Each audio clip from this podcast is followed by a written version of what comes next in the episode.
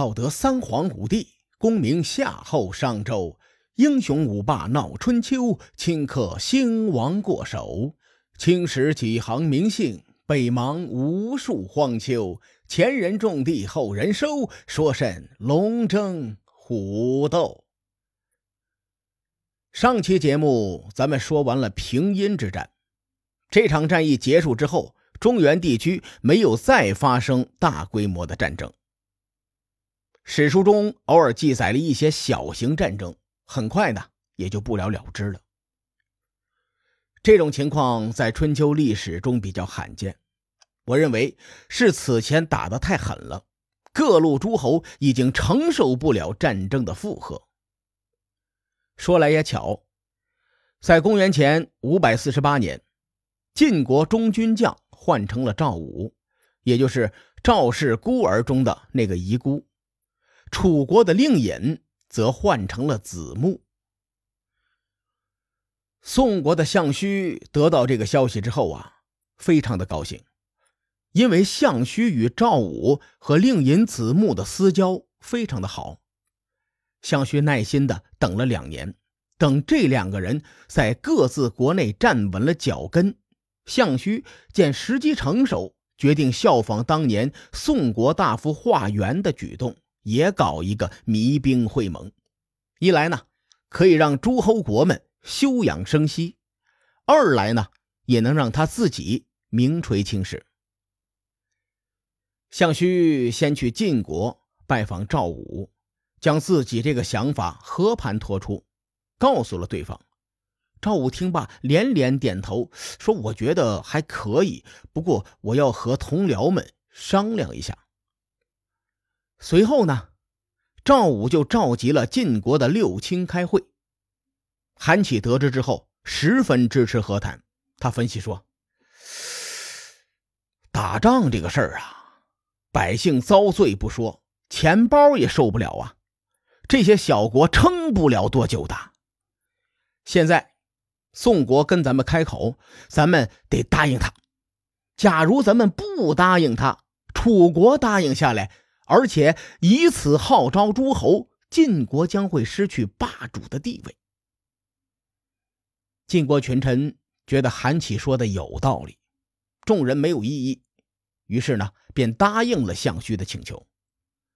项须紧接着去了楚国，找令尹子木去商量这个事儿。如今晋国势强，楚国势弱，和谈对楚国有好处，因此令尹子木没有犹豫，直接就答应了项须。紧接着呢，项须又跑到了齐国和秦国两个国家商谈这个和谈的事情。晋楚两大强国已经答应和谈了，齐国和秦国也没啥好说的，顺势就同意了和谈的请求。如此一来，晋国、楚国、齐国、秦国同时发表公告，通知各路诸侯在宋国举行会盟。历史上将这次会盟称作是二次弭兵之会。我在搜寻资料的时候。发现很多文章说，二次弭兵会盟中，秦国是楚国的盟友，而齐国是晋国的盟友。实际上啊，我在查阅史书的时候，发现史书上的记载与这个说法有差异。当时晋国中军将赵武说过这样一句话，他说：“晋、楚、齐、秦四个国家地位相等。”晋国不能指挥齐国，这种情况如同楚国不能指挥秦国一样。如果楚国的国君能让秦国国君到宋国会盟，那我们晋国大王也将竭尽全力说服齐国国君亲自到场参加会盟。赵武的这番话是从事实的角度来评价春秋时期的这四个大国的。从某种意义上来说，这四个国家相当于今天的联合国常任理事国，他们之间有强弱之分，但依然是属于一个梯队的。实际上，即使到了战国时期，整个天下的主要玩家也依然是这四个国家。不过三家分晋之后，赵、魏、韩取代了曾经的晋国，而战国七雄中的燕国呢，他们是因为孤悬北方这个地缘优势，才能坚持到最后。因此，从春秋到战国，天下依然是那个天下，主要的参与者也依然是二次弭兵会盟上的晋、楚、齐、秦。从公元前六百三十二年的城濮之战算起，到二次弭兵会盟的时候，晋楚双方征战了近百年的岁月。在漫长的对抗当中，晋楚双方始终不信任对方。史书上呢，也将晋楚两国之间的猜忌记录在册。参加会盟的各路诸侯用篱笆做界限，将彼此之间隔离开。晋国和楚国各自驻扎在两边。晋国有位大夫对赵武说：“我感觉楚国那边的氛围不好。”我担心他们会突然发难，大人，要不您就多提防一些。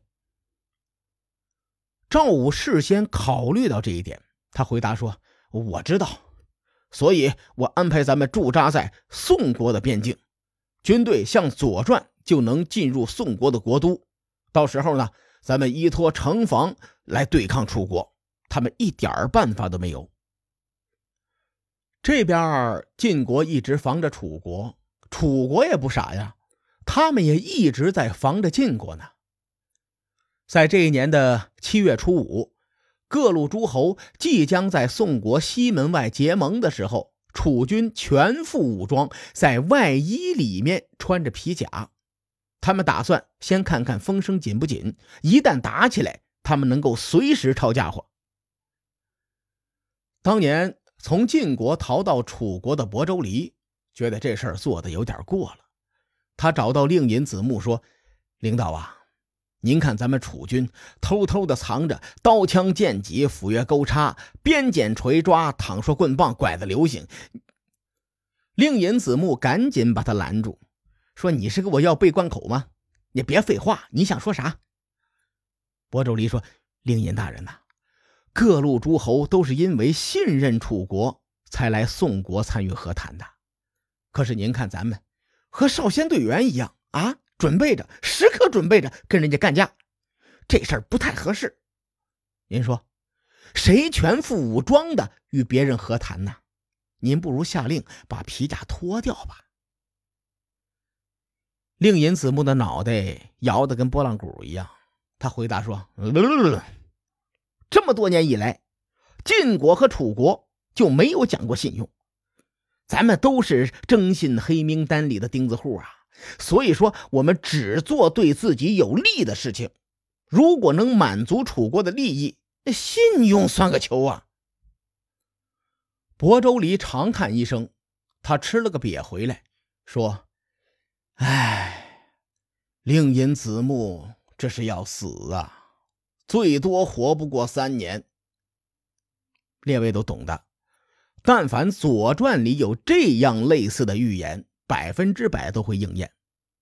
令尹子木在这场会盟后的两年就挂了。当然了，这是题外话啊，咱们暂且不表。哎，您就是想问啊，我还真不知道，因为这史书上对令尹子木的记载特别少。咱们说回正题。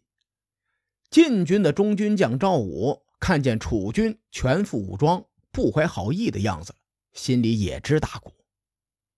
赵武身边有一个叫做书相的大夫，劝他说：“大人，这事儿您别太担心。一个普通人违背誓言，都会五雷轰顶、天打雷劈，不得好死。令尹子木。”身为楚国的正卿，他敢在会盟上做出格的事情，这小子肯定是十死无生。您想啊，如果令尹子木现在背信弃义，没人会帮助他的，而我们呢，可以依靠宋国的都城防守，各路诸侯都站在咱们这边。即使楚军的兵力再增加一倍，也无济于事。您有什么好担心的？要我说。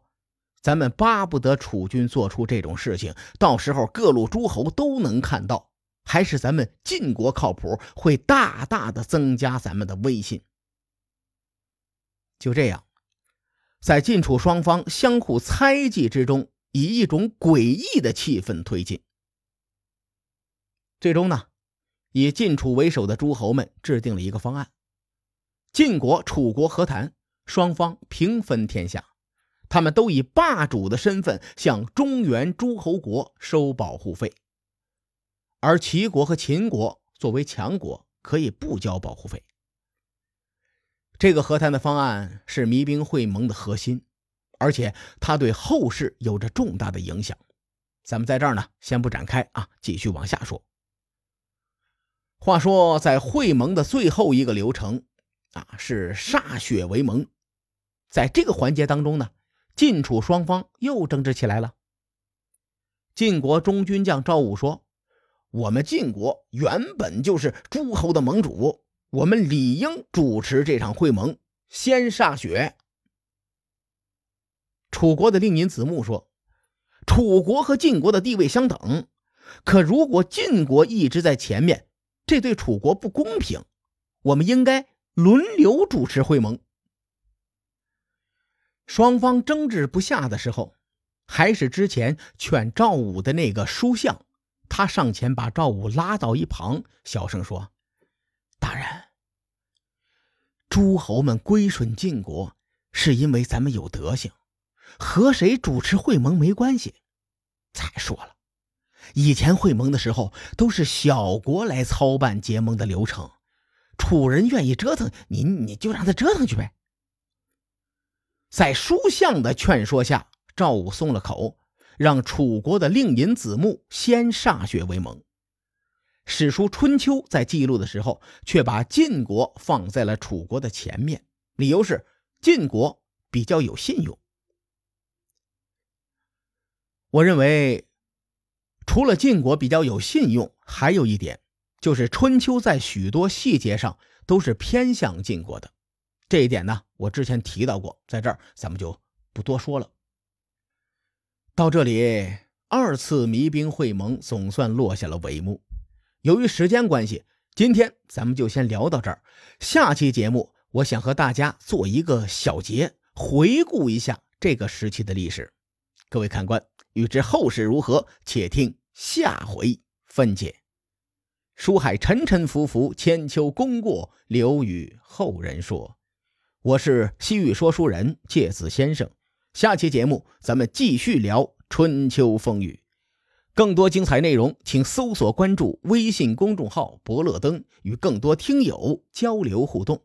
伯乐灯还将定期为粉丝发放福利，愿我们的存在让您对明天更有期许，后会有期。